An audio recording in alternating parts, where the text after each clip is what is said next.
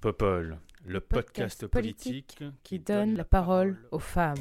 Every time I look down on this timeless town, whether blue or gray be her skies, whether loud be her cheers or whether soft be her tears, more and more, more and more, do I realize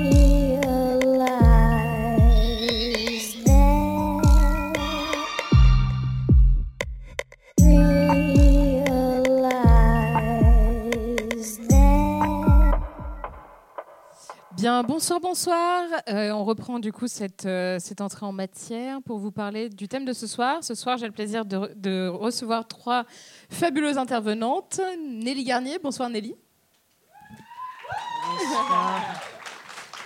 Nelly Garnier qui a une actualité très actuelle, qui est un peu... euh, bah, du coup, tu vas nous dire qu'est-ce qui s'est passé aujourd'hui?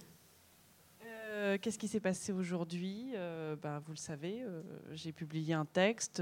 ah, je, je parle pas assez fort, enfin pas près du micro. Non, j'ai publié un texte dans Le Monde que j'avais hésité longtemps à parler pour plein de raisons, parce que c'est difficile de parler de quelqu'un qu'on connaît, c'est difficile de parler de quelqu'un dont on connaît les deux épouses, dont on connaît l'entourage, dont on vit entouré de tous les proches, et en même temps... euh, en même temps, moi, je suis élue. Ça fait 15 ans que je suis dans le milieu politique. Je travaille à côté. Enfin, j'espère que je vais pouvoir continuer à travailler. Euh, et, puis, euh, moi, je fais ça pour. voilà, je fais ça parce que j'ai des vraies convictions. Et que, à un moment donné, la séquence d'Apolline de Malherbe, c'était assez anodin. Et je pense que les gens n'ont pas forcément compris ce qui se passait. Ils se sont dit bon, bah, c'est.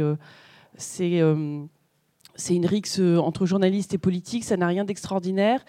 Et c'était pas grand-chose, mais il y avait une forme de, de, satisfaction, j'ai trouvé. Je me suis dit finalement, il ne peut y avoir qu'un sentiment de toute puissance. Enfin, j'y ai vu, je sais pas, je suis désolée, hein, je suis un peu.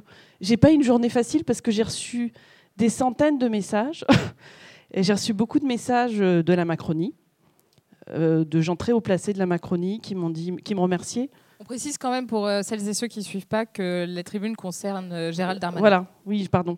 Et euh, qui m'ont remercié d'avoir parlé euh, concernant Gérald Darmanin.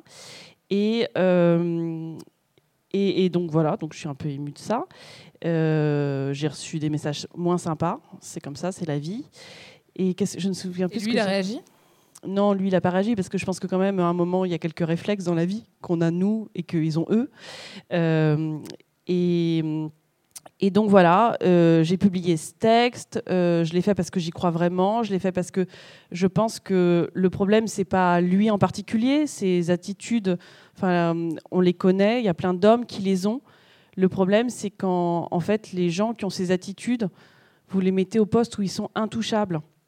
Et euh, avant de publier le texte hier, parce que je me suis dit que ça serait principalement eux qui risquaient d'avoir un contrôle fiscal, moi je suis pas encore assez riche, j'ai envoyé la tribune à mes parents. Et euh, ma mère m'a dit, euh, tu sais, tu vas être comme dans le sketch de Coluche euh, où il dit moi et mes camarades, il se retourne, il est tout seul. Et donc tu vas dire moi et ma camarade, on pense que tu vas te retourner, il n'y aura personne derrière toi. Et donc, bah, moi je veux remercier tous les gens qui étaient derrière moi aujourd'hui. Et je veux vous remercier vous parce que vous étiez derrière moi. Et puis je veux vous remercier peut-être vous aussi dans la salle, parce que je sais qu'il y en avait qui étaient derrière moi. Et parce que je pense que ce qu'on ne doit pas accepter, c'est que si moi, qui ai accès aux médias, qui euh, suis élu, on ne peut pas me retirer mes mandats. J'ai eu peur de parler contre un homme, parce que c'est quand même l'homme euh, qui est le premier flic de France. Il faut imaginer ce que c'est pour une femme qui est en situation de très grande précarité sociale et qui n'est pas dans ma situation. Et donc il faut imaginer politiquement le sens que c'est de des hommes qui ont des comportements comme ça, de les mettre à ce type de poste, ce que ça représente comme phénomène de société. Et donc moi, j'ai pas voulu attaquer une personne en particulier, mais j'ai voulu dire finalement il y a quelque chose de très très grave, ces comportements-là, qui soient protégés au plus haut niveau de l'État. Et donc voilà, c'est mon actu du jour. Merci beaucoup Nelly et bravo.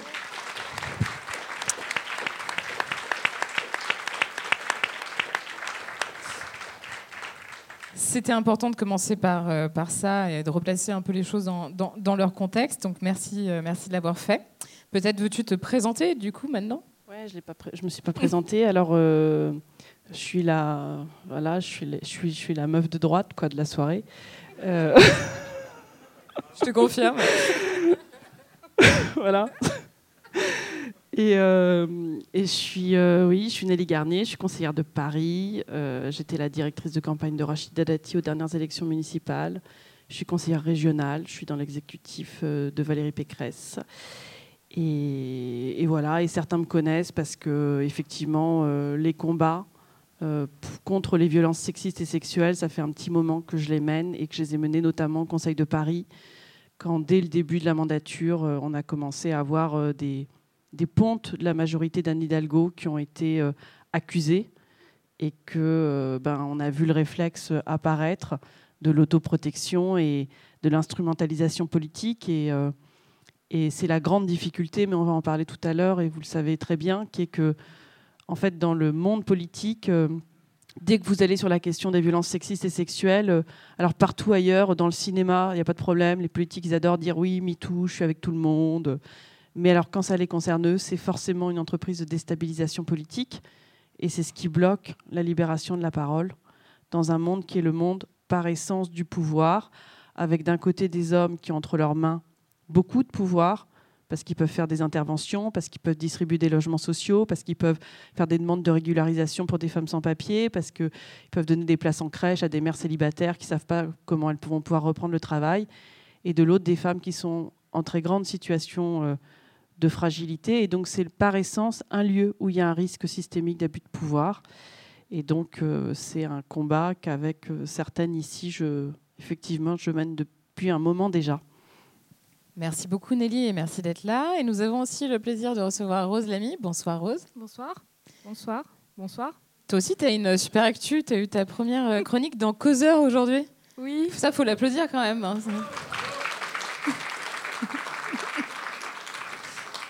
Oui, bah, euh, je suis ravie. Tu peux nous parler de Causeur d'abord pour placer un peu les choses dans leur contexte? Ben, C'est un sous-valeur actuelle pour vous donner une idée. Et la rédac chef, c'est Elisabeth Lévy. Voilà. Bon, ben, ça devait... Hein, naturellement. Ça devait arriver. Voilà, je me dis que c'est une forme de reconnaissance aussi. Donc j'ai passé une bonne journée aussi. Ouais. C'est un, un, beau métier qu'on fait. C'est vraiment euh, très euh, valorisant et euh, épanouissant. Mais sinon, ça va bien. à côté de ça, ça se passe très bien. À côté de ça, ça se passe bien. Donc tu viens de publier un livre. Oui. toi aussi, d'ailleurs, on, on, en reparlera après, mais oui. Moi, là, je viens de sortir un livre, enfin, j'ai sorti en novembre, mais j'ai l'impression que ça fait deux jours, euh, qui s'appelle Défaire le discours sexiste dans les médias. Et donc, il parle de, du discours sexiste et du traitement médiatique des violences sexistes et sexuelles, dont euh, des affaires euh, politiques, donc je pense qu'on va en parler. Et j'ai aussi un compte Instagram qui s'appelle Préparez-vous pour la bagarre. Et on est maintenant 200 000. voilà que je vous invite bien sûr à, regarder, à suivre. je vous bah, invite aussi à lire ce livre, euh, parce que j'ai eu moi le plaisir de te découvrir à travers ce livre d'ailleurs. Et euh, c'est vraiment chouette. Petite info, euh, c'est la page publicitaire. Je sais ah que ouais, il, faut, forcément, hein, sinon c'est pas intéressant. à la fin de l'enregistrement, le livre de Nelly et le livre de Rose seront disponibles à la vente juste là en sortant de la salle. Et après, vous aurez des petites dédicaces, tout ça, tout ça, des... voilà. Donc si, n'hésitez pas à, lâcher vos 20 balles pour soutenir des projets qui euh, en valent le coup. Et merci beaucoup d'être là ce 18, soir. je pense. 18. Et enfin, nous avons aussi le plaisir de recevoir ce soir Fiona Texer. Bonsoir Fiona. Bonsoir.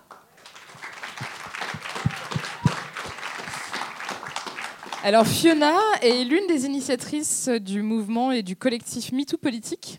Donc, euh, je te laisse la parole pour nous parler un peu de, ce, de cette initiative, de ce mouvement. MeToo Politique, c'est d'abord une tribune qui a été lancée euh, le 15 novembre euh, dans les colonnes du Monde. C'est une initiative qu'on a prise avec 300 femmes politiques. Euh, dans le but d'alerter à quelques mois des élections présidentielles et des élections législatives pour euh, demander aux partis politiques de traiter euh, les cas dont ils avaient forcément conscience ou connaissance dans leur, dans leur rang et de cesser de promouvoir, d'investir, de parrainer des hommes mis en cause pour violences sexistes et sexuelles. Il y en a dans tous les partis. C'est un fléau qui gangrène notre vie politique, qu'on soit comme moi collaboratrice d'élus, qu'on soit élu, qu'on soit journaliste politique et qu'on soit évidemment la, la, simple citoyenne qui va croiser un jour le parcours ou le chemin de cet homme politique. Donc c'est un appel qu'on a voulu lancer maintenant, puisque les élections qui arrivent vont nous engager pendant cinq ans et que c'est une façon en fait de faire de la prévention et de s'assurer qu'il y aura euh, moins de victimes euh, de personnalités politiques euh, en termes de violences sexistes et sexuelles. Donc cette tribune a été, a été publiée le 15 novembre, de mémoire. Dix jours après, on a le reportage sur France 2 de, des nombreuses femmes qui ont été victimes des agissements de Nicolas Hulot.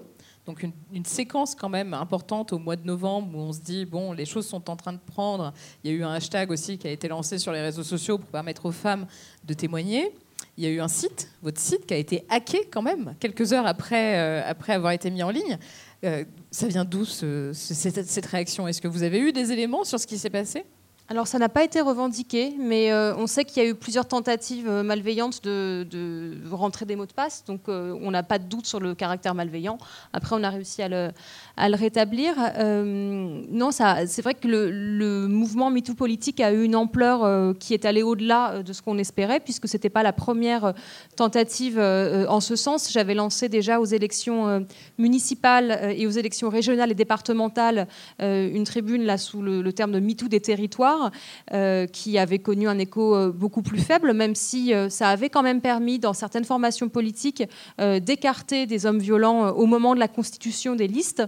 mais là, MeToo politique a pris une, ampleur particulière, d'une part parce que ce sont des élections qui intéressent beaucoup plus de monde, et, aussi parce qu'il il y a eu un changement de regard dans la presse, et notamment dans la presse d'investigation, qui permet à, davantage d'histoires d'enfin apparaître à la surface et pas de rester sous le niveau que ne connaissent que les militants et les militantes. Donc là, ça fait euh, trois mois. Est-ce que vous, avez, vous pouvez faire un bilan Un bilan euh, de, cette action, de cette initiative, du, nombre de personnes aussi qui ont témoigné, puisqu'il y avait une, euh, une, page qui permettait de recueillir des témoignages sur, sur le site. Combien de personnes sont venues témoigner? Alors, si on veut faire un bilan, on peut déjà euh, souligner que certaines formations politiques ont euh, très rapidement, dans les jours qui ont suivi la publication de la tribune, euh, elles sont, ces formations politiques sont venues apporter leur soutien en s'engageant à donc ne plus promouvoir, investir ou, parrainer des, hommes violents. Quelle formation? On a eu le soutien du Parti socialiste, de LV, de, la France insoumise, de Génération, et on a eu un, un silence de la part des autres formations politiques. On a essayé également d'alerter sur la question des parrainages, puisqu'il euh, faut se souvenir que euh, parmi la dizaine ou la quinzaine de candidats et candidates qu'il y aura à l'élection présidentielle, il y en a actuellement trois en lice qui sont mis en cause ou mis en examen pour des violences sexuelles. Et ça veut dire qu'en fait, on a 20 à 30% des candidats à la présidentielle qui ne respectent pas le consentement des autres. Et ça, fondamentalement, ça, ça, me paraît un problème extrêmement choquant, puisque au-delà du caractère individuel, c'est aussi ce que ça représente. C'est ce que euh, tu disais, Nelly, tout à l'heure euh, sur le, sur le cas d'Armanin. Ça veut dire que derrière, ce sont des gens qui prendront des décisions qui euh, iront au-delà de la maltraitance de leurs collaboratrices. Ça veut dire que ça concernera le budget des droits des femmes, que ça concernera le budget de la justice, que ça concernera le droit à l'avortement. Toutes ces décisions-là qui seront prises par les gouvernements et par le Parlement qui vont être formés, elles doivent provenir ou émaner de gens qui sont des personnes qui respectent le consentement. Ah, bien sûr. Euh, là, euh, Fiona vient de nous citer les partis politiques qui, ont, euh, qui se sont engagés à, ne pas. effectivement. Moi, je me souviens quand la tribune est, sortie, je l'ai moi-même signé, on m'a dit c'est un truc de gauche. Et je dis non, c'est pas un truc de gauche. Alors, c'est vrai qu'il y a beaucoup de femmes de gauche qui ont porté cette tribune. Peut-être euh, parce qu'il y a une forme de prise de conscience dans certains partis de gauche qui est plus importante qu'à droite. Et là, forcément, je me tourne vers la meuf de droite de la soirée pour lui poser la question. Déjà, pourquoi est-ce que LR n'a pas pris cet engagement d'après toi, Nelly? Alors moi j'avais dit, il y avait un petit, je l'avais dit, hein, il y avait un petit, quelque chose qui me dérangeait un peu dans la tribune, c'est que euh, il y avait le côté mis en cause et euh, finalement les, les, hommes qui sont connus pour des comportements sexistes et je pense que c'est le problème qu'on a un peu c'est-à-dire que dès qu'on sort de, finalement du judiciaire, de l'action en cours, c'est quand même très dur de penser que les partis vont, vont s'autoréguler. Alors, c'est vrai que dans le discours, euh, je peux le dire, hein, LR, ce n'est pas, les, pas les premiers. Euh, c'est pas les premiers à, à, porter ce discours, à, à donner, à mettre en place des organes ou des, des modes de régulation qu'on pourrait penser dans les partis. Après, moi, je reste quand même dubitatif parce que c'est un peu ce que j'avais dit aussi sur ce qui s'est passé au Conseil de Paris, c'est-à-dire que vous vous retrouvez avec une majorité euh, féministe qui se dit féministe, et puis euh, quand on a l'affaire euh, Girard qui éclate, bah là, tout le monde fait bloc, et puis on nous demande même de l'ovationner au premier Conseil de Paris. Et puis quand vous avez ensuite l'affaire Edenbaum, vous vous rendez compte que quand même si Edenbaum il en est là, c'est quand même que il a dû être couvert pendant des années. Et puis quand vous avez la femme Maxime Cochard, vous dites que quand même euh, il y a peut-être, enfin c'est pas, enfin je dis Maxime Cochard, mais c'était le, le MeToo Game, et euh, voilà, vous dites qu'il y a quand même autre chose. Et donc je pense que c'est bien, bien sûr que c'est important qu'il y ait des prises de, voilà, des, professions de foi qui soient faites, mais que de toute façon, on le juge surtout dans les actes. Alors c'est vrai que ma famille, elle n'est pas exemplaire. Après, moi, j'ai la chance d'avoir, euh, je veux dire, euh, je suis très proche de Rachida Dati, j'étais sa directrice de campagne. Je pense que une figure comme Rachida Dati, ça inspire beaucoup de femmes en politique et que c'est aussi euh, quelque chose d'important. Et puis pour la primaire et maintenant la campagne, je me suis engagée avec Valérie Pécresse. C'est peut-être pas à 100% ce que vous attendriez d'aller de, aussi loin dans toutes les postures féministes, mais elle a pris des postures euh, courageuses, elle l'a fait face à Jean-Jacques Bourdin, et puis euh, elle, euh, elle est quand même la possibilité d'avoir une femme présidente de la République, et donc c'est pas qu'une candidature de témoignage, et donc ça a une force de, symbole qui est très très forte pour toutes les femmes.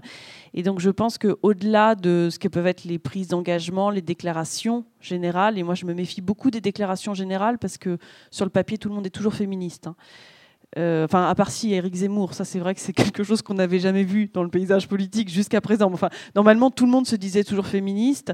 Euh, moi, je regarde aussi les actes et euh, c'est vrai que, voilà, dans ma famille politique, on produit aussi des femmes qui sont des vraies femmes en situation de leadership. Ouais. Il, y a, y, a quand même quelque chose qui, euh, sur, lequel enfin, sur laquelle j'aurais bien aimé revenir. J'ai, pour préparer aussi cette émission et aussi pour euh, un autre projet, j'ai beaucoup regardé ce qui se faisait au sein des partis politiques, des cellules justement euh, de, prise, de prise en compte des, des, des, violences. on, on se rend compte en fait que les cellules sont créées à partir du moment où il y a des scandales.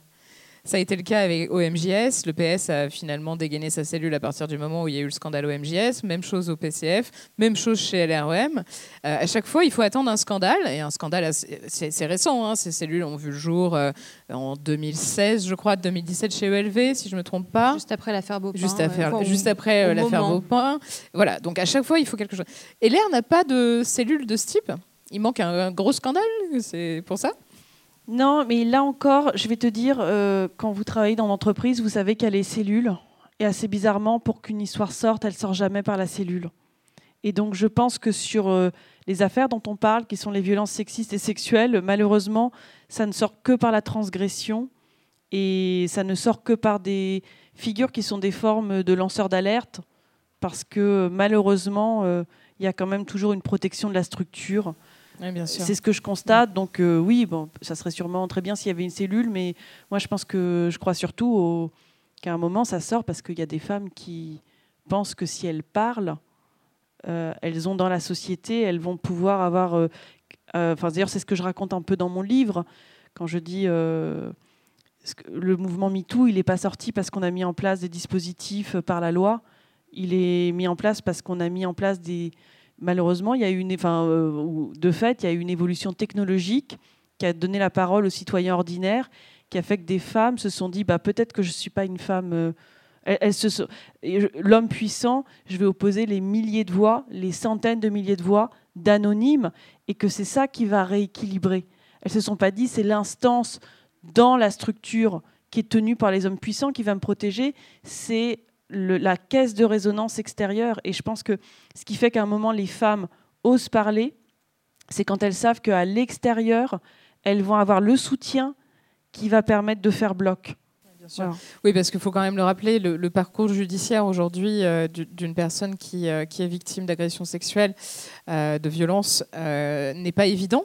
Euh, il n'y a euh, que 10% des viols qui sont euh, condamnés. Les agressions sexuelles, enfin, les condamnations ont baissé ces dernières années de 40% pour les agressions sexuelles. Le parcours, en plus, c'est un véritable parcours du combattant, avec une justice qui est mal formée, des commissariats, pardon, des fonctionnaires de police qui sont mal formés, qui souvent ne prennent pas les plaintes, qui minimisent les faits. Enfin, il y a beaucoup de choses comme ça. Donc la répercussion, enfin, le pardon, la la, répercussion effectivement que ça peut avoir dans la société et le soutien que ces femmes peuvent euh, trouver auprès euh, d'une audience en quelque sorte qui n'est pas euh, celle des institutions classiques, c'est assez important, ça c'est certain.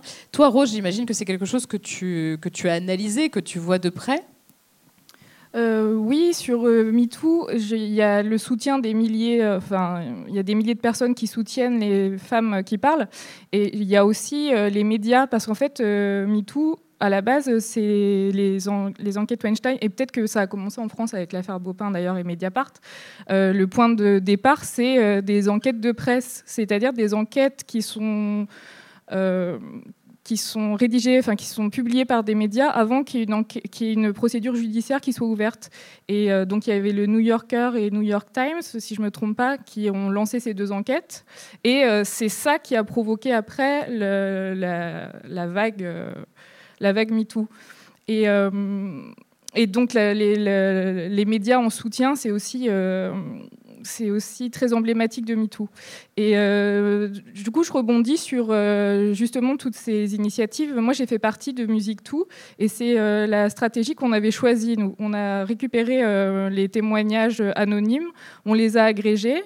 On a aussi redirigé les, les, femmes qui ont parlé, il y avait aussi quelques hommes, vers des associations spécialisées pour, pour accueillir leurs paroles, vers des avocates aussi et aussi vers des médias. Et on a donné euh, ces informations. Alors, on a aussi euh, recoupé les témoignages. Des fois, il y en avait 8, 15 sur la même personne, enfin sur le, même agresseur. Euh, qu'elle nommait, même si elles, elles étaient anonymes, mais elle nommait l'agresseur. On les a recoupés par agresseur, on les a envoyés à des médias en disant bah voilà, vous avez une source sur laquelle enquêter. Et c'est après enquête, travail d'enquête, que les noms sont sortis. dans Mediapart, on a travaillé avec Néon aussi. Et et euh, voilà, c'est euh, effectivement euh, parler seul. Moi, c'était le constat que j'avais fait. J'ai essayé moi de parler dans le secteur de la musique, et c'était un tout petit truc. C'était pas du tout une affaire personnelle ni ni grave. Et le, le, backlash, le retour de bâton est terrible au niveau professionnel. même si on vous dit pas tu travailleras plus jamais euh, dans le secteur. En fait, il y a une ostracisation de tous les éléments euh, perturbateurs de la structure, en fait. Et euh, ça va passer par du non-dit, ça va, être, ça va passer par du tiens, bah, je cherche quelqu'un pour tel poste, bah, on parlera pas de vous, ou on dira, ouf, je vais pas la, elle, si je la mets, si je la coopte, ça se passera mal, et du coup, ça me retombera dessus. Et au final, c'est des secteurs, et je pense que ça marche dans tous les secteurs, où on ostracise les, éléments un peu perturbateurs. Euh, les personnes qui doivent rester doivent garder le silence. Et effectivement, euh, dans un contexte pareil, je, doute aussi des, structures de régulation interne, et, ça doit passer par la, subversion et euh, la parole publique, en fait, pour s'appuyer sur des militantes. Et dernier truc aussi sur quand même Musique Tour, on a obtenu nous, enfin c'est pas nous, les, Enfin, c'est arrivé euh, en conséquence d'eux. Mais le CNM, le Centre national de la musique, maintenant conditionne les aides euh, aux équipements au fait d'avoir suivi une formation sur les violences sexistes et sexuelles. Et ça, euh, c'est quand même c'est quand même assez puissant comme victoire, même si bon, on a aussi mis des gens hors d'état de nuire. voilà.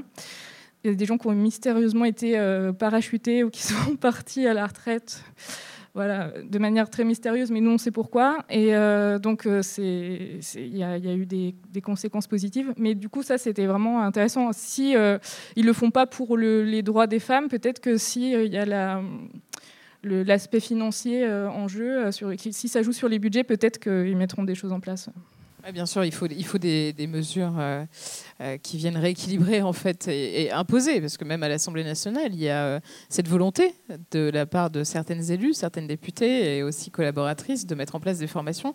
Et à ma connaissance, c'est pas encore le cas. Ce qui, est, compliqué en, disant que ça ne peut pas passer par l'institution, c'est qu'en fait l'institution, elle vient aussi apporter une légitimité à, la parole et à la structure, et elle devrait aussi venir apporter une forme de soutien juridique, parce que je crois que le plus dur quand on se lance, notamment dans une procédure judiciaire, c'est euh, euh, qu'on se rend compte à quel point c'est complexe, c'est euh, long, euh, mais c'est aussi très coûteux en temps et en argent. C'est pas, c'est gratuit hein, d'aller porter plainte, hein, mais un avocat c'est pas gratuit et ça prend beaucoup de temps.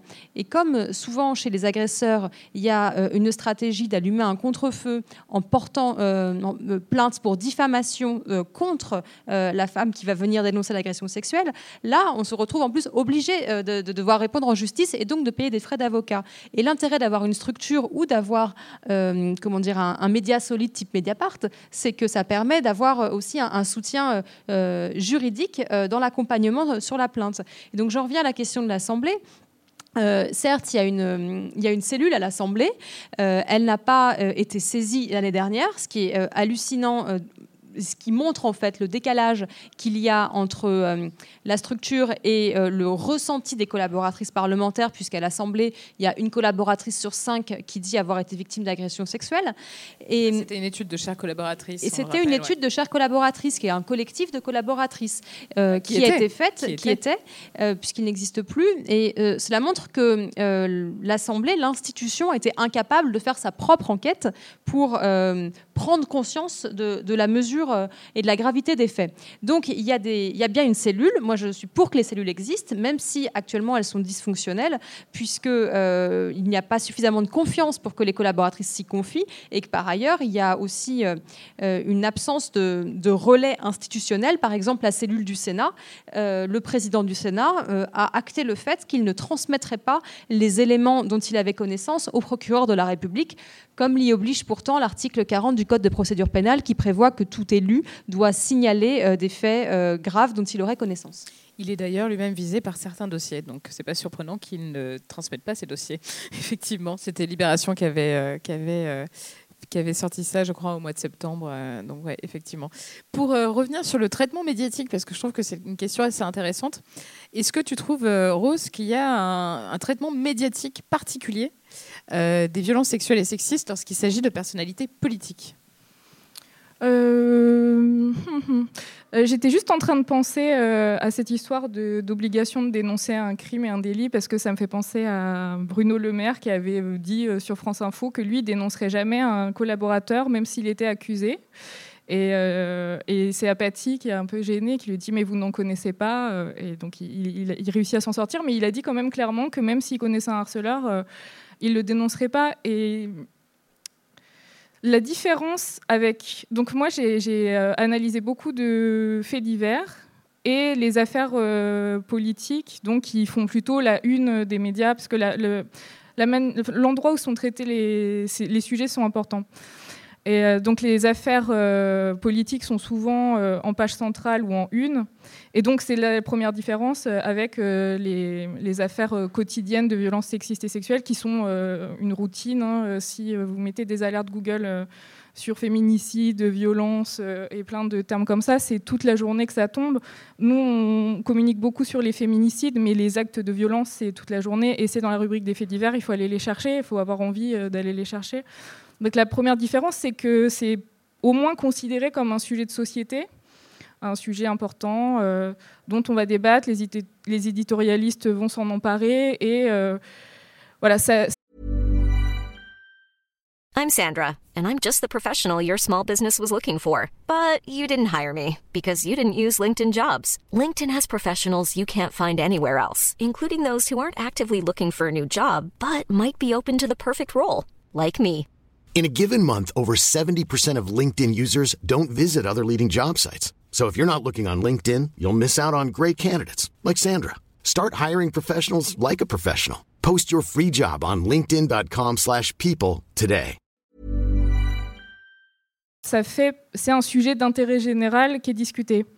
Le deux- la deuxième différence, enfin la deuxième différence que je que je vois, c'est euh, et moi c'est quelque chose qui me fascine, c'est euh, ce qu'on appelle le boys club ou euh, ce que tu disais tout à l'heure, l'autoprotection. la solidarité masculine, la solidarité de genre et de classe aussi, parce que c'est souvent une protection du groupe. Et l'exemple le, plus flagrant, et j'en parle beaucoup dans le livre, c'est l'affaire DSK. parce qu'il a été arrêté, menotté dans la nuit, donc il y avait le décalage horaire, ça s'est passé à New York. Et dès le lendemain matin, euh, tous ses amis euh, étaient sur les plateaux télé euh, français pour dire Je n'y crois pas, c'est impossible. c'est Bernard-Henri Lévy qui dit Mais vous pensez que je serais ami avec un homme de Néandertal? Toujours pas compris le rapport, mais en tout cas, il était sûr de son bon droit que c'était impossible. Donc, des, armées d'amis, d'hommes qui viennent sur les plateaux télé dire que c'est pas possible, qu'elle ment. Et et donc ça met en, lumière encore plus que dans les affaires euh, moins médiatiques, enfin moins, connues, euh, tous ces mythes et ces croyances très misogynes autour du fait qu'il y aurait un profil de l'accusé et un profil de victime et qu'il y aurait des, et donc euh, il y, a ces deux profils là donc l'idée que les victimes mentent aurait un intérêt à le faire cette théorie du complot aussi, ou de la déstabilisation politique. C'est toute une littérature un peu qui est, qui, est liée à ces affaires-là. Et il y a donc euh, sur le profil de l'accusé aussi, il y a cette idée que c'est jamais eux en fait, on dirait des, petits garçons quoi. C'est pas moi, c'est les autres. Euh, c'est pas moi, c'est les hommes du passé. Donc là, c'est là qu'on va nous dire c'était une autre époque. Euh, c'est pas moi parce que euh, j'appartiens à un tel milieu social. Donc là, c'est en creux l'idée que les violences sexistes et sexuelles, ce serait le fait euh, des hommes de classe populaire qui, boivent aussi. Il y, a ce, stéréotype. que ce seraient les hommes racisés, les migrants, beaucoup en ce moment. c'est ce qu'on nous dit en tout cas. Et voilà, la, défense du c'est pas moi, c'est l'autre. et l'autre, ça peut être aussi la victime. C'est pas moi, c'est elle qui l'avait cherché, c'est elle qui portait cette jupe, c'est elle qui ment. Et euh, ça, c'est un mécanisme euh, qui est très très visible dans les affaires euh, en lien avec la politique. Est-ce qu'il y a eu une certaine évolution du traitement et du non-traitement médiatique pour certaines affaires depuis justement MeToo?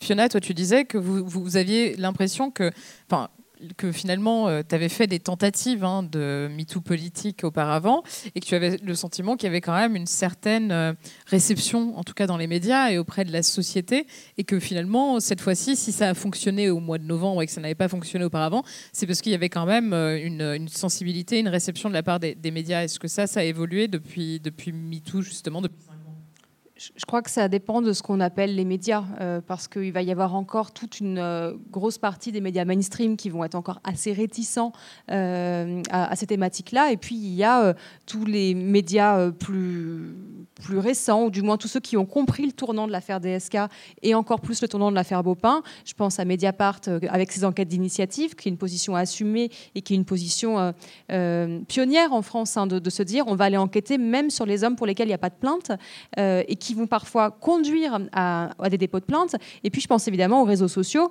et euh, au travail que tu as pu faire, ou au travail dont ton, livre à toi fait le, euh, fait le, fait le récit ou l'analyse. Euh, ces médias-là, eux, ont permis euh, une prise de conscience, mais qui se fait de façon parallèle euh, à, la prise de conscience des médias mainstream. Euh, pour revenir sur la question de DSK, il y avait une phrase qui, avait, qui était restée de façon emblématique de, cette époque, c'est la défense par Jack Lang de, son ami Dominique Strauss-Kahn, où il banalise et il balaye d'un revers de main les accusations, on parle d'un viol, et il dit il n'y a pas mort d'homme. Et cette phrase-là, elle est restée de façon très marquée dans les esprits. Euh, on a décidé avec euh, la journaliste Hélène Goudani d'appeler notre podcast sur les violences sexistes et sexuelles Il n'y a pas mort d'homme en référence à ce moment-là.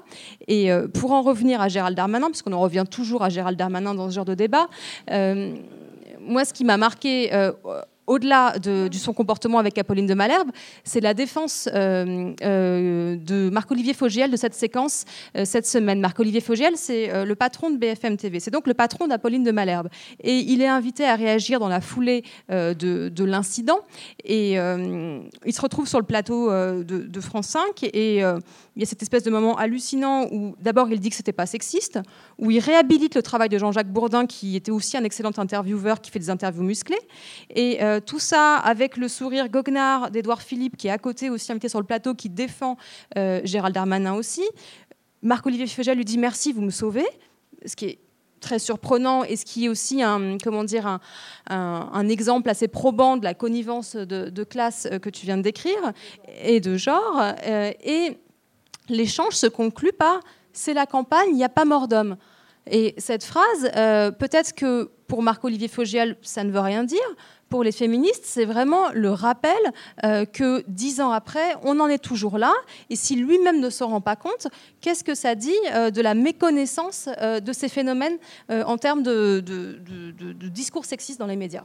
C'est vrai que c'est un exemple incroyable de, solidarité, comme je disais, hors micro, de genre et de classe et de, et de milieu aussi, parce qu'on est sur le milieu des médias. Et pour revenir à ta question sur depuis MeToo, alors il y a quand même une petite euh, différence, peut-être une amélioration. Peut-être que je vais être un peu positive aujourd'hui.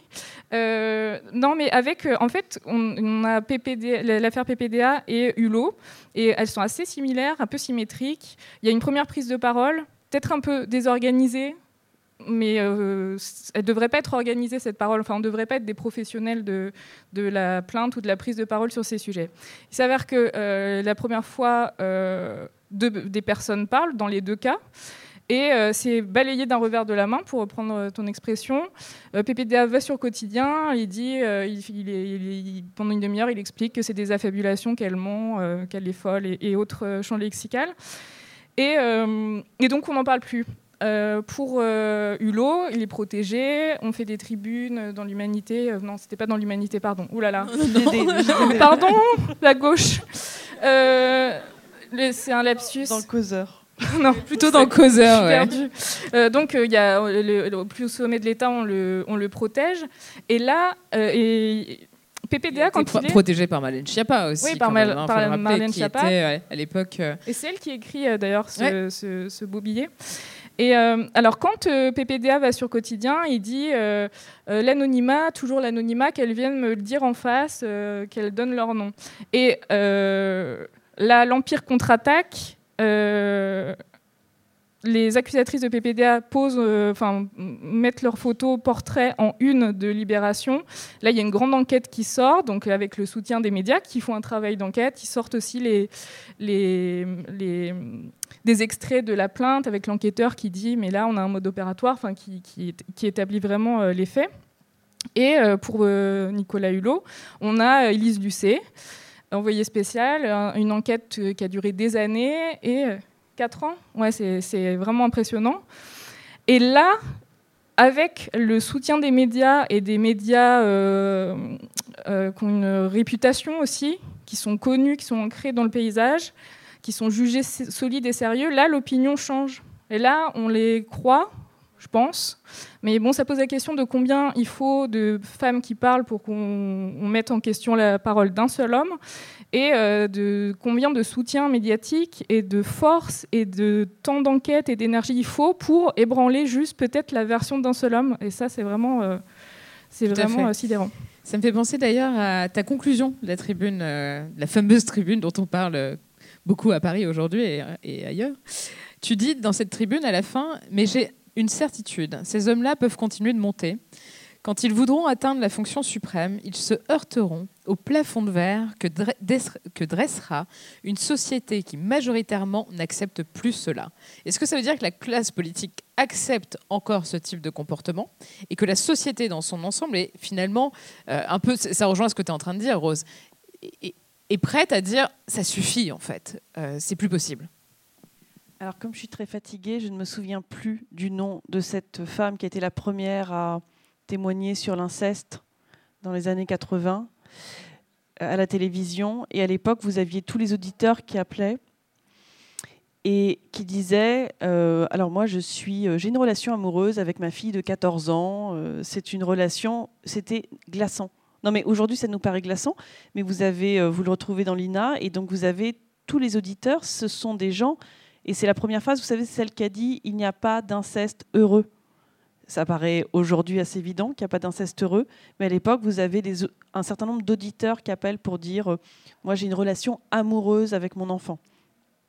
Voilà, on est dans les années 80. Je pense que ce qu'on vit aujourd'hui et la mutation qu'on vit très fortement, c'est qu'on passe de la violence sexiste et sexuelle qui était vue comme un viol je vous plaque contre le mur et je te baisse ton pantalon de force, à quelque chose qui est de l'ordre d'une de la notion d'emprise, et on voit bien que ce qui n'est pas compris aujourd'hui, c'est la notion d'emprise.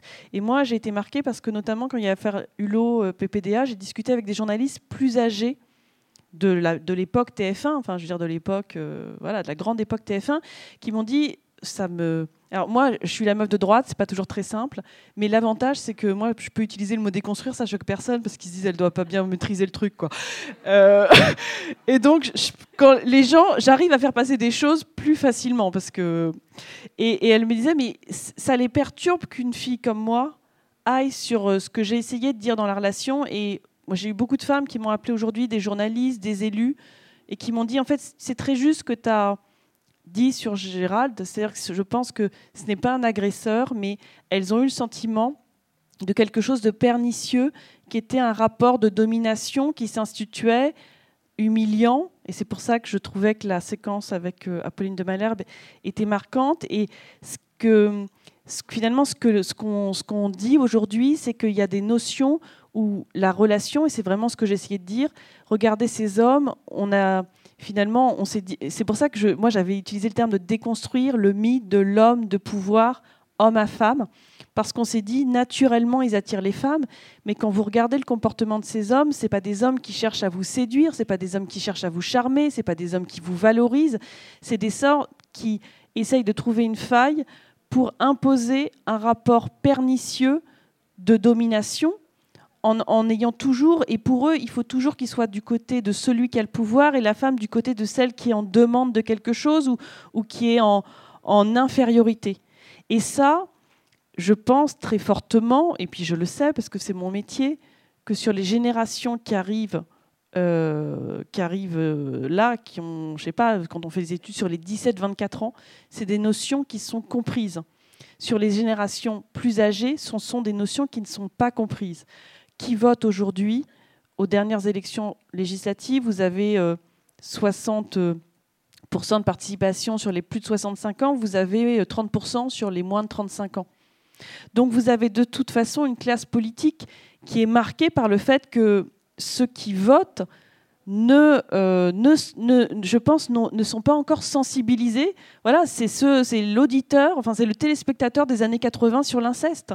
Toutes ces notions-là, ils ne les comprennent pas, donc ils ne les sanctionnent pas dans le vote. Mais en revanche, je pense que oui, ceux qui sont en train de monter, c'est-à-dire les élus qui sont encore en train de monter, bah dans 5-10 ans, ça ne passera plus. Et je pense que ce qu'on peut dire le plus, le plus dur et le plus violent qu'on peut dire à un homme qui est dans un sentiment de toute puissance, c'est tu ne seras pas président de la République. Voilà. Alors ça, je vais vous dire, ça fait mal.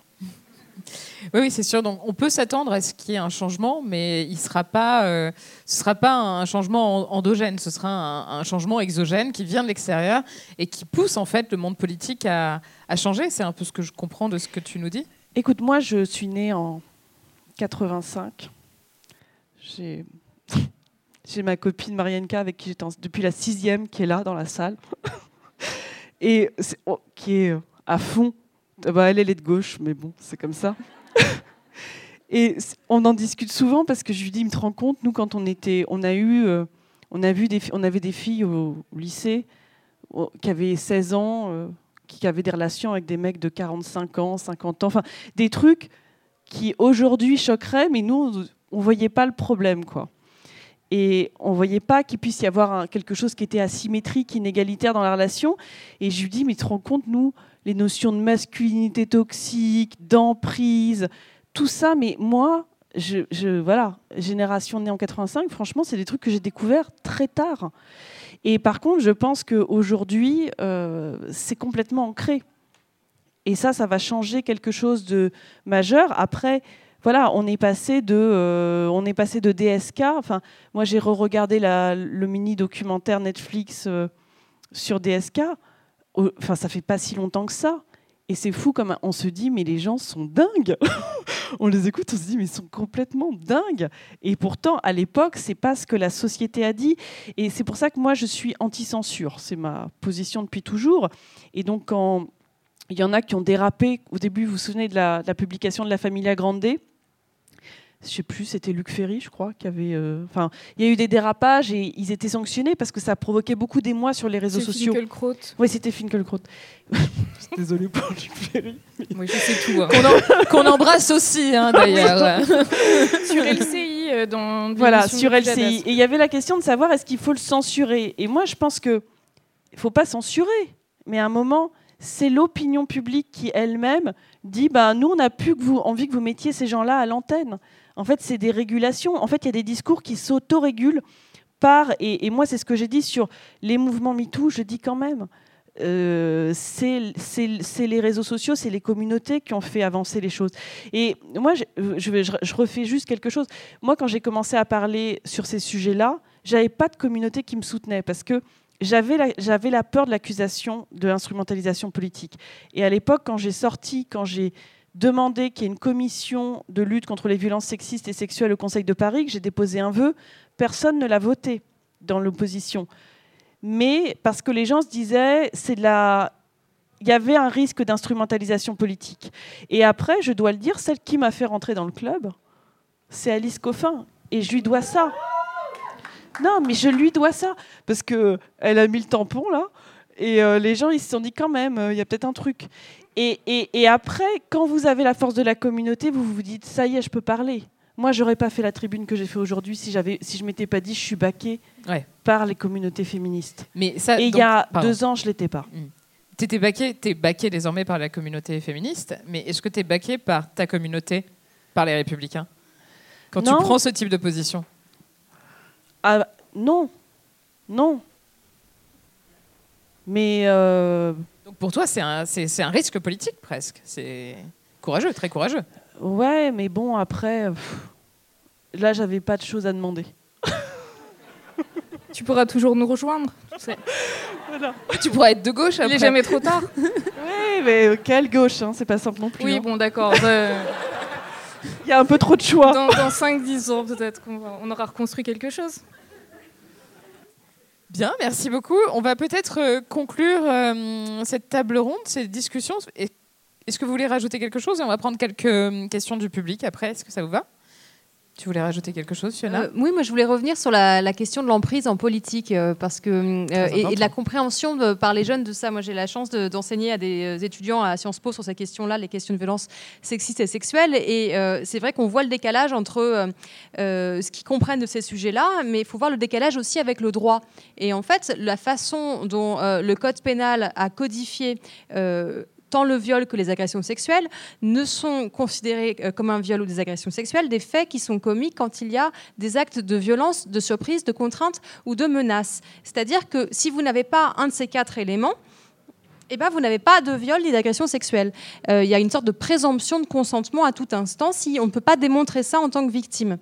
Et ce que ça signifie, euh, c'est que Lorsque vous êtes face à un élu, euh, lorsque vous êtes face à euh, un député, un maire, et que de surcroît vous êtes en situation de faiblesse parce que votre contrat dépend de lui, parce que votre attribution de logement social dépend de lui, ou etc. Eh ben, est-ce qu'il a besoin euh, de mettre une cagoule, de prendre des gants pour pas laisser de traces et d'être dans un Est-ce qu'il a besoin de se cacher pour faire ce qu'il a envie de faire? Il n'a pas besoin du tout. En fait, la domination qu'il a naturellement par son mandat lui permet de n'avoir recours ni euh, à la contrainte, la violence, la menace ou la surprise. Et donc cette, euh, cette euh, comment dire, cette négation du consentement, elle n'est pas prévue par le code pénal, ce qui rend la condamnation de ces violences très difficile et ce qui la rend d'autant plus difficile lorsqu'on est face à des hommes particulièrement puissants. Donc, il faut dire que au-delà de la question générationnelle, il y a aussi une évolution à attendre euh, du droit pour euh, enfin sortir de ces schémas mentaux. Moi, je voulais rajouter un truc sur euh, l'idée que depuis l'affaire DSK, ça aurait vraiment beaucoup changé. Et je repense à Marc-Olivier Fogiel qui a dit hier qu'il n'y avait pas mort d'homme, en fait. On est toujours dans les mêmes. mécanismes de banalisation et de minimisation. Alors là, on n'est plus sur une affaire de, Alors c'était séquestration, tentative de viol et agression sexuelle pour Nafissatou Diallo. Euh, on n'est plus sur un cas de violence euh, sexiste et sexuelle qu'on pourrait reconnaître juridiquement, mais on est sur euh, ben, le langage, le discours et tous ces mécanismes de domination moins perceptibles peut-être pour l'opinion publique. Et on se rend compte que la réponse est la même qu'on a eue il y a 10 ans avec DSK, il n'y a pas mort d'homme, alors que nous, on maintient que si, en fait, il n'y a pas mort d'homme, certes, mais il y a il y a domination dans. Elle se loge en fait dans cette phrase-là. J'ai été étonnée moi de la réaction euh, assez unanime euh, contre Darmanin, puisque j'ai l'impression qu'il y a deux trois ans, quand j'ai commencé la page, on aurait été très peu à, se dire tiens, c'est vraiment sexiste de dire à une femme de se calmer. Euh, là, ça s'est emballé tout de suite. Il y a eu plein de tribunes derrière. ça n'arrête pas d'ailleurs encore aujourd'hui. Euh, et, c'est la preuve qu'on mène un nouveau combat sur un sujet euh, qui est moins, euh, qui est plus difficile, qui est plus indicible, mais auquel on nous donne la même réponse qu'on nous donnait il y a 10 ans pour DSK. Oui, le en fait, le, combat se, déplace en quelque sorte. On se précise. C'est vrai sur, les questions, sur les questions d'emprise et des violences psychologiques aussi. C'est même quelque chose qui sont très difficilement euh, euh, caractérisées lorsqu'une femme va déposer plainte et qu'elle parle euh, du fait qu'elle est sous emprise de son conjoint, par exemple, qui, qui a vraiment une, enfin, qui a une, une, emprise très forte à son égard et elle est victime de violences psychologiques aussi. Ça, c'est des choses où là, il y a d'ailleurs une, une, étude du Centre Hubertine Auclair qui est sortie récemment sur euh, qui avait été en fait un audit qui avait été demandé par la préfecture de police de Paris en 2018, qui a été rendu en 2019 et qui vient d'être publié il y a trois semaines et qui est vraiment accablante, accablante. Et les notions justement, euh, cette prise en compte justement des violences euh, psychologiques, le rapport met le doigt dessus en disant lorsqu'une femme va porter plainte pour ça en gendarmerie ou dans un commissariat de police, personne ne comprend en fait, en disant non mais, euh, enfin non, mais vous pouvez pas porter plainte pour ça, ça n'a pas de sens. Et je pense que c'est certainement le, peut-être, non pas que les combats euh, qu'on mène actuellement sont, réglés hein, et qu'il ne faut pas les mener, mais c'est un combat qu'il faut effectivement, euh, sur lequel il faut absolument mettre le plus d'efforts possible parce que c'est certainement le nœud du problème. Et tu t'en parles très bien d'ailleurs dans ta tribune, c'est ça en fait. Le nœud du problème, c'est l'emprise, la domination et euh, le fait que les rapports soient parfaitement euh, inégaux et déséquilibrés. Ça se loge dans. Euh, c'est peut-être ce qui explique le, succès de la page aussi, c'est que on arrive à, ce combat-là et les seules preuves qu'on peut avoir de ces mécanismes très, très subtils, c'est les mots en fait, c'est le langage, c'est de revenir à la racine des mots, à la racine de calmez-vous, d'où ça vient, dans quel contexte on l'a déjà utilisé. Ah oui, euh, dire ça à une femme, c'est euh, rappeler les vieux mythes de l'hystérie, c'est se poser en père de famille qui dit à l'enfant turbulent de se calmer. et c'est en faisant ce travail long et fastidieux de mettre en lumière et de démontrer euh, de manière euh, le plus objective possible que dans ce petit mot, dans cette petite formule, il y a énormément de, sexisme. Voilà, c'est peut-être ce qu'on commence à faire euh, maintenant. Merci beaucoup. Je vais laisser mon micro à Clotilde Lecos, qui allait voir comment ça se passait dans d'autres pays. Merci Léa. Bonsoir à toutes. Bonsoir à toutes et à tous. pour commencer, est-ce que vous avez vu ce qui s'est passé aux États-Unis hier? Le Congrès américain a adopté une loi qui permet aux personnes victimes de harcèlement au travail de recourir aux tribunaux plutôt que d'être forcées de suivre les procédures de médiation imposées par leurs employeurs pour régler les conflits. La sénatrice démocrate de New York, Kirsten Gillibrand, a été le fer de lance et a déclaré qu'il s'agissait d'une réforme historique dans l'histoire du droit du travail américain. MeToo 1, harcèlement 0. Cette semaine, et au vu de notre sujet, j'ai pris le parti de vous parler de la Suède et du Rwanda. Alors pourquoi? Parce que le Rwanda est le premier de la classe mondiale en termes de représentation des femmes dans la sphère politique. Elles y représentent 60% des députés et la moitié des ministres. Et parce que la Suède est première de la classe en Europe et joue un rôle de chef de file en matière d'égalité des sexes. Et ça, c'est pas moi qui le dis, c'est le Comité des Nations Unies pour l'élimination de la discrimination à l'égard des femmes. Alors au Rwanda, la Constitution impose l'attribution d'au moins 30% des postes à des femmes dans les instances de prise de décision de l'État. Pour Julia Katawenga, qui m'excusera si jamais j'ai écorché son nom, la députée rwandaise et présidente du Parlement panafricain pour l'Afrique de l'Est, cette politique a servi de, je cite, coup de pouce pour la représentation des femmes et selon elle, une fois les quotas appliqués, le reste vient naturellement. En 2007, le président Paul Kagame s'est vu décerner le prix du genre en Afrique. En 2013, le pays a reçu le prix Femmes au Parlement pour son travail d'attribution du pouvoir aux femmes politiques. Mais cette participation accrue des femmes dans la vie institutionnelle n'a pas eu l'effet escompté à court terme. Au début, c'était plutôt paradoxal. Alors que leur participation augmentait, la capacité des femmes à influencer la politique diminuait. Et avec le temps, cela a toutefois vraiment permis de changer la, subjectivité politique. Le sujet des violences sexistes et sexuelles reste toutefois compliqué à aborder dans la classe politique. Et si des lois sont adoptées pour mieux prendre en compte la parole des victimes, il n'y a vraiment pas beaucoup de données à ce sujet dans le pays sur ces violences. Une étude de l'Union interparlementaire rassemblant près de 200 pays euh, pardon, près de 200 femmes parlementaires de 50 pays d'Afrique, dont le Rwanda, montre quand même que 80% d'entre elles ont subi des violences psychologiques et 39% des violences sexuelles. Alors ce que nous montre le Rwanda, c'est que les quotas, ça peut marcher, mais qui dit représentation féminine ne dit pas forcément diminution des violences liées au genre dans la classe politique.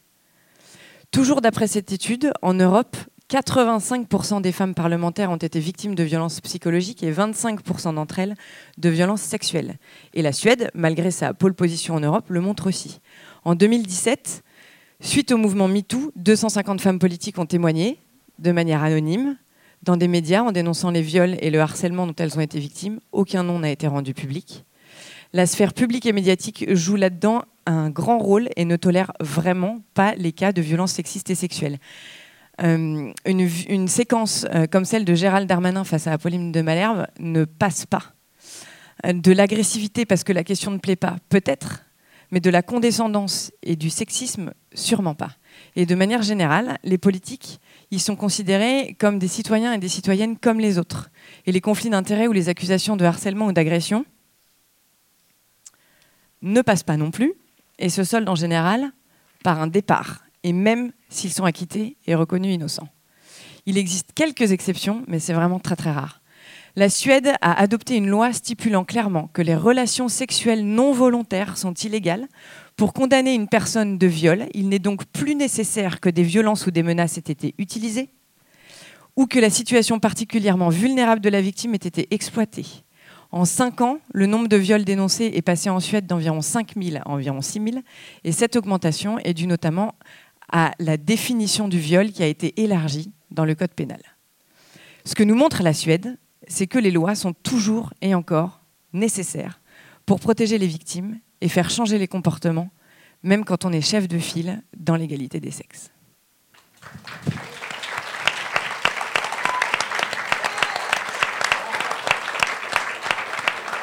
Merci Clotilde.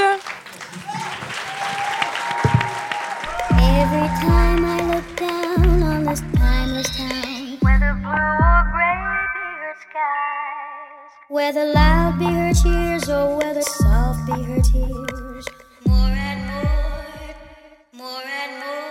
Do I